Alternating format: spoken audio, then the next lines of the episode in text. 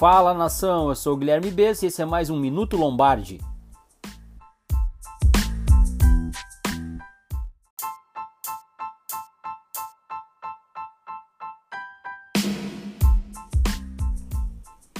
Então, galera, pro episódio número 7 do Minuto Lombardi, eu vou contar com a presença do meu amigo Leonardo Heloísio.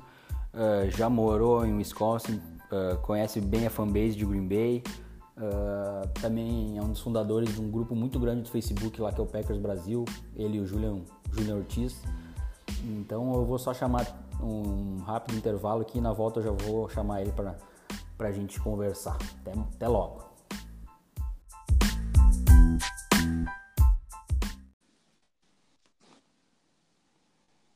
Então, galera, no programa de hoje vou chamar aqui o meu convidado especial, meu amigo Leonardo Luiz. Tudo bom aí, cara? Fala, Bess.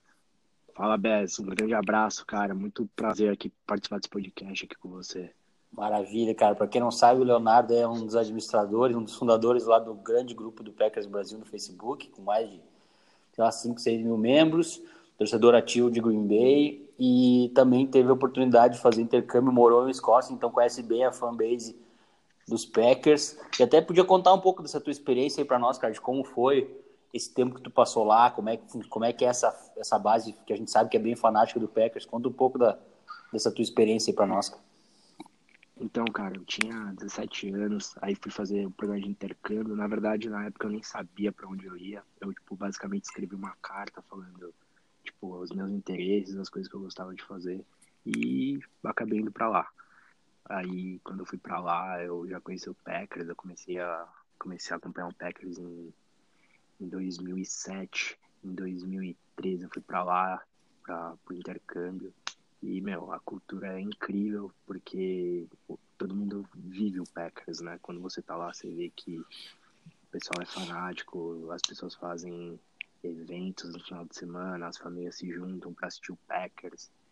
E é uma loucura, assim. É, o estado vive pelo, pelo Packers e quando você tem a oportunidade de estar lá perto, você pode ir no Rumble Field, aí você conhece a história da franquia, é o estado é incrível, né? Você que já conheceu também, você sabe do que eu tô falando, assim, de, de como o estado é pirado pelos Packers. É, é surreal, é uma experiência absurda. Acho que comparado com o, com o Bucks e com o Brewers, o Packers está muito na frente, né? Mesmo sendo um time de Green Bay, que é no interior de Wisconsin, não é uma cidade grande, longe de ser uma cidade grande, uma cidade de 100 mil habitantes, mas comparado mesmo assim até porque, ah, numa época muito de tempos atrás, chegava a jogar algumas partidas em Milwaukee, mas é uma diferença absurda, né? Comparado assim a grandeza do Packers com as outras franquias de do ah, estado. Não tem, não tem, não tem nem, não tem nem comparação, cara. Se eu já fui em jogo dos, dos Bucks, né, da NBA, já fui em jogo do do Brewers da MLB, fui em jogo de um time local de Milwaukee de hockey, de hockey também,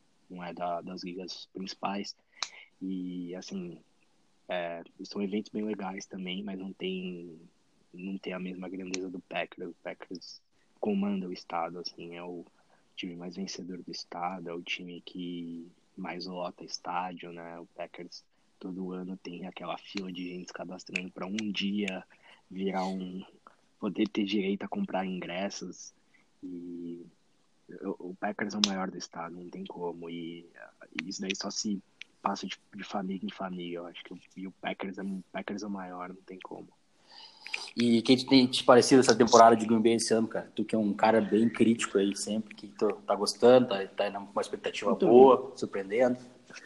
Então, Bess, vou te falar que no começo da temporada eu não tava muito otimista, né? Eu achei que com essa mudança de, de técnico aí, o que ia, ia acontecer um período de transição, achei que esse ano o time ainda ia se acertar, não ia ter muita possibilidade de playoff, sendo bem sincero, mas tá surpreendendo todo mundo como o time tá sendo maduro, como o time tá sendo batalhador em campo, você vê os dois as duas principais contratações da Free Agent, o Preston Smith e o Jadar também, o que os caras estão jogando, é, o amor que eles estão deixando em campo, é, os dois todo o jogo destruindo em sacks, comandando a defesa, quando você olha o ataque, o Rodgers fez uma partida belíssima na última partida, mesmo não tendo grandes números no último jogo, mas é, a partida dele, os passes, poucos conseguem fazer na, na NFL.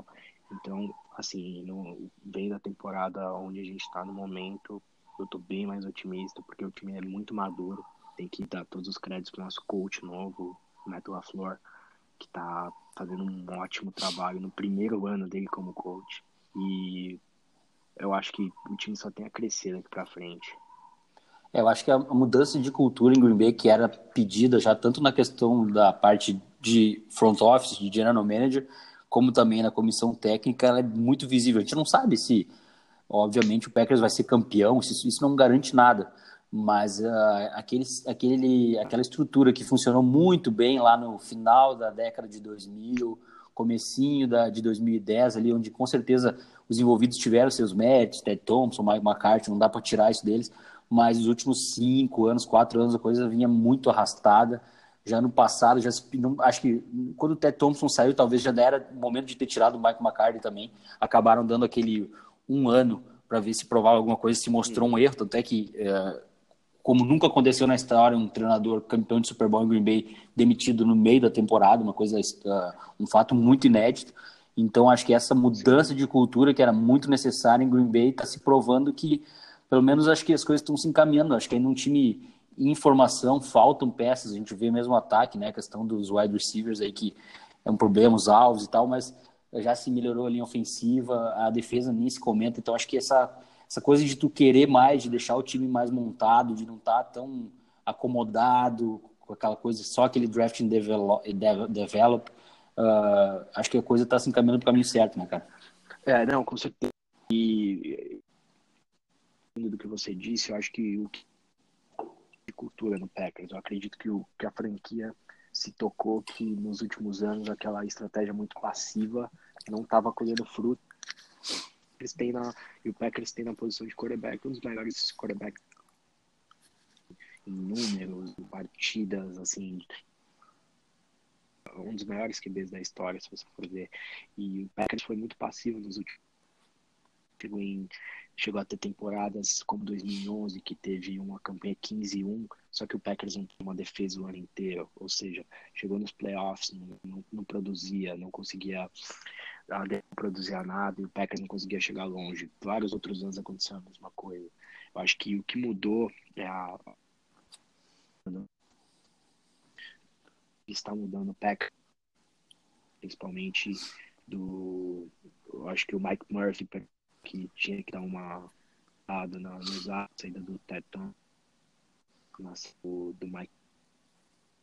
Eu acho que agora o Packers está tá, tá se tocando que tem que aproveitar o quarterback que tem, é, dar armas para ele, o que não, não, na verdade tá faltando armas de receiver, mas tá dando uma defesa pro Rodgers competir, porque a gente sabe, você que conhece a NFL faz, faz anos aí, se você chega na pós-temporada e você não tem uma defesa, você não vai ganhar títulos. Então, agressividade, e tá vindo, né? Preston Smith, da Darius Smith, duas baita aquisições do Packers. É, acho que todo mundo tem noção que um jogador que nem o Rodgers está com 36 anos, a decadência é, é, é, natural, a decadência, tipo, não uma decadência uh, absurda, mas a queda de rendimento de um jogador, claro, nos seus 27, quando um quarterback atinge a maturidade, 28, 29 anos, para um cara de 36, que já sofreu lesões importantes, é obviamente isso vai atrapalhar um pouco o rendimento não, não, ele não tem como isso vale para qualquer esporte cara não tem como se manter. Mas como ele é tão fora de série a gente sabe uh, as qualidades dele é, é um absurdo mesmo. A força do braço uh, a precisão isso ainda pode ter se perdido um pouco mas ainda é muito acima da média de qualquer quarterback da NFL assim da, da grande da grande maioria pelo menos né? Uh, e, e isso isso aí já ajuda muito e dá um conforto para o Packers trabalhar esse Aaron Rodgers nos próximos aí quatro, cinco anos, que é onde ele vai ter ele ainda conseguindo jogar pelo menos uh, nessa, nessa forma. E acho que o Packers está se programando para isso porque o Packers reforçou a linha ofensiva, que era um problema no passado. Ano passado a gente via jogos do Packers em que a gente passava raiva porque é qualquer drop back, Packers pressionado, uma terceira descida, assim, nem precisava ser muito longa, vinha pressão, a gente já via aquela linha, principalmente o interior da linha ofensiva furada, era sempre, sempre em cima do Lane Taylor, era em cima daquele do, do, do Bell, que jogava, que veio do, do, do, Dallas, que era um jogador horrível, um guarda horrível que não podia estar tá jogando em Green Bay, vou te parafrasear, um dos piores guards da história do esporte. e, e, então a gente via essa questão muito preocupante, até pela, pela saúde do quarterback, né? E acho que isso o Packers, pelo menos, não conseguiu ainda dar os recebedores suficientes, mas ajustou a proteção do Rodgers para esse ano, que já melhorou muito. O Rodgers está conseguindo ficar mais confortável, jogando mais no pocket, mais disciplinado. Acho que isso também tem, tem a qualidade do treinador do Metal LaFleur, que está conseguindo implementar isso e fixar isso no, na, na, numa nova filosofia de jogo do Aaron Rodgers, até se adequando à idade que ele se encontra, né, cara? Então, uh, acho, que, acho que as coisas, por enquanto, não tô. Não, essa temporada, eu vou te dizer, eu não sei, eu não acho que não tô assim animadão, ah, tem muita chance de Super Bowl, até porque a NFC é muito forte, tem times muito fortes, até times mais prontos que o Packers no momento, mas dentro do que eu esperava, dentro do que se viu, eu acho que uh, se se encaminhar um time que termine uma temporada, sei lá, um 11-5, um 12-4, que vá para os playoffs, volte aos playoffs depois de dois anos fora, eu acho que já é uma vitória para essa comissão técnica, e, e se conseguir construir uma coisa do ano que vem a partir disso, cara, acho que uh, o futuro aí se torna promissor para a gente estar tá, daqui a pouco, pelo menos mais uns 3, 4 anos, competindo bem para chegar nas cabeças e para jogar mais um Super Bowl, pelo menos. Exatamente. E como foi como, foi como eu falei, né, no, no começo da temporada, eu achei que a gente tá, a gente já tá, a gente já tá com uma boa campanha, o time fez boas partidas, perdeu. Mas assim, casual. Porque a NFL e foi uma derrota bem, bem essa força, o Packers está tá se mostrando ser um time que consegue enfrentar você chegar na pós-temporada, você saber defesa, porque às vezes o seu ataque não, o seu ataque não vai funcionar e você precisa ter uma defesa lá para te, para te segurar. E eu, eu, eu não imaginava que nós estaríamos nesse momento. Até por coach essas novas contratações até se adaptarem. Então, eu otimista assim com nesse ano, nesse ano. Não digo no Super Bowl, mas eu acho que tem uma boa na pós-temporada e fazer uma, uma, uma campanha boa assim, para o torcedor nos próximos anos. O Packers vai ser mais agressivo e, e vai ter agressivo no sentido de, de free agent, para fazer melhores armas via draft também, tentar colocar novos receivers para tentar, tentar ganhar um campeonato. Tô bem, bem otimista, assim. Eu não imaginava que estaríamos onde a gente está, onde a gente está nesse exato momento. Perfeito, cara. E uma pergunta que eu não posso deixar de te fazer, preciso fazer essa pergunta. Saudade de Randall Cobb? Jamais, cara. Tá maluco. Cobb, eu falei isso aí por anos. E fui degladiei com diversos torcedores. Falei, pelo amor de Deus, galera, a gente está gastando 12 milhões no receiver que faz o que metade da liga faz. 12 milhões num time que, que tava com cap apertado é muito dinheiro. É muito dinheiro. E o Packers perdeu anos e anos com o Randall Cobb. Foi é uma coisa que, que eu não entendia, uma, que eu não entendia e não entendo até hoje enfim, ele é muito amado por alguns torcedores, mas assim, eu, eu, não tenho saudade nenhuma, porque o Packers gastava demais. Enfim. Perfeito. E eu mais uma pergunta para te fazer. O que, que tu tem a dizer sobre a, a, escolha de primeira, a primeira escolha nossa nesse último draft, o Rashan Gary? Vai, vai acontecer? O que, que tu acha dele? Cara, assim, eu não concordo nem um pouco com a escolha. Torço para que dê certo, mas assim, é não, não concordo com a escolha na, na posição que foi feita. Por quê?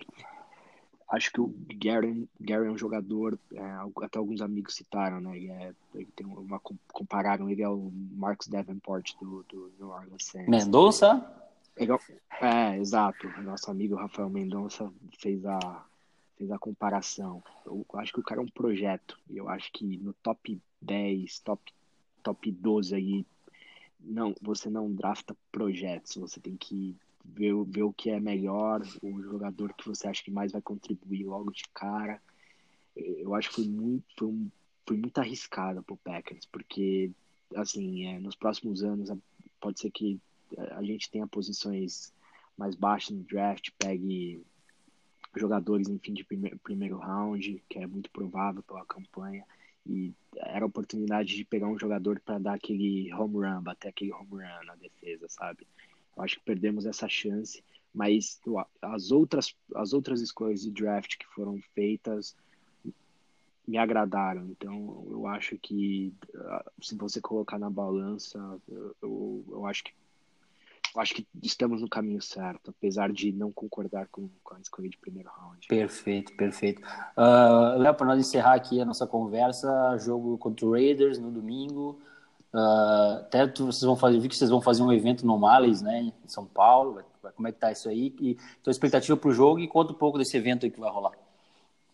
Sim. Então, né, no domingo, né, a gente vai a gente vai juntar a galera, né, torcedores do Packers aqui no, no bar no O'Malley's, na fica na região da Paulista, na Alameda Itu. É um pub, pub inglês e lá eles passam toda a programação de NFL. Vamos se juntar lá para assistir o jogo, é, com Marcos, com Meirelles, todos os nossos amigos aí, torcedores do Packers de, de longa data. O pessoal que, que ouviu o podcast aí também se interessar, tá convidado. É... Qual que era a outra pergunta? Desculpa, Bess. Só a expectativa do jogo, um palpite de resultado. Ah, e... sim. Sim, claro. Cara, é, eu acho que vai ser um, é um matchup bom pro Packers. Eu, assim, é, preocupado com o Josh Jacobs pelo lado deles, que é um, tá, tá se mostrando um, um, bom running back, e eu acho que a nossa defesa, ela tá pecando na defesa contra, contra o jogo corrido, então o Josh Jacobs é uma preocupação para mim. Mas por outro lado, eu não sou nem um pouco fã do Jay Gruden, do, do John Gruden, desculpa. Eu não gosto do trabalho dele, assim, eu não curto ele como coach. Eu, eu acho que pro Packers é um, é um bom matchup. Eu acho que o Packers tem boa chance de, de sair vitorioso no domingo, até por jogar em casa. Eu acho que o time, o time tá embalado. Eu acho que o Raiders não vai ser um pesadelo pro Packers. É, mas assim, né, NFL, né, os jogos, os jogos são complicados, os jogos que a gente não imaginava, às vezes acabam sendo mais, acabam sendo complicados, mas tô bem, bem otimista. Eu acho que domingo o Packers sai com uma vitória sim. Qual o resultado? Palpite aí. Cara, meu palpite é 27 a 14. Maravilha. A 14. Maravilha. No outro podcast eu, bom... no outro podcast eu, eu botei 30 a 20. Acho que também é um resultado bem possível no jogo. Acredito, acredito num bom jogo do, num bom jogo do Aaron Jones, meu patrocínio aí, um grande jogador, um jogador que eu gosto bastante. E eu acho que o Rodgers vai ter mais uma boa partida. Eu acho que vai, vai, ser, um, vai ser um bom encaixe contra o Raiders. Perfeito. Eu, eu aposto nesse 24. Perfeito. Perfeito, cara. Eu queria te agradecer pela presença. Volte sempre aqui. Bem-vindo ao Minuto Lombardi. Espero que seja a primeira de muitas aí, cara. E Manda lá para mim os negócios do evento que eu vou postar lá no, meu Twitter também para galera comparecer, quem for aí de São Paulo. Uh, um bom jogo para nós todos, cara. Um grande abraço aí para ti e, e, é isso aí, cara. Obrigadão mesmo. Obrigado, Bez, aí pela oportunidade. Galera que tá ouvindo o Minuto Lombardi aí, é, o trabalho tá muito bom. Eu tenho, tenho, eu tenho eu vi as outras edições que você postou no, no seu Twitter. O trabalho tá ótimo, cara. Continua firme aí. E vamos que vamos. Go, pack, go. Isso aí, Léo. Maravilha, cara. Então tá. Na sequência aí a gente encerra o programa. Vou só chamar uma trilha aqui e voltamos em seguida.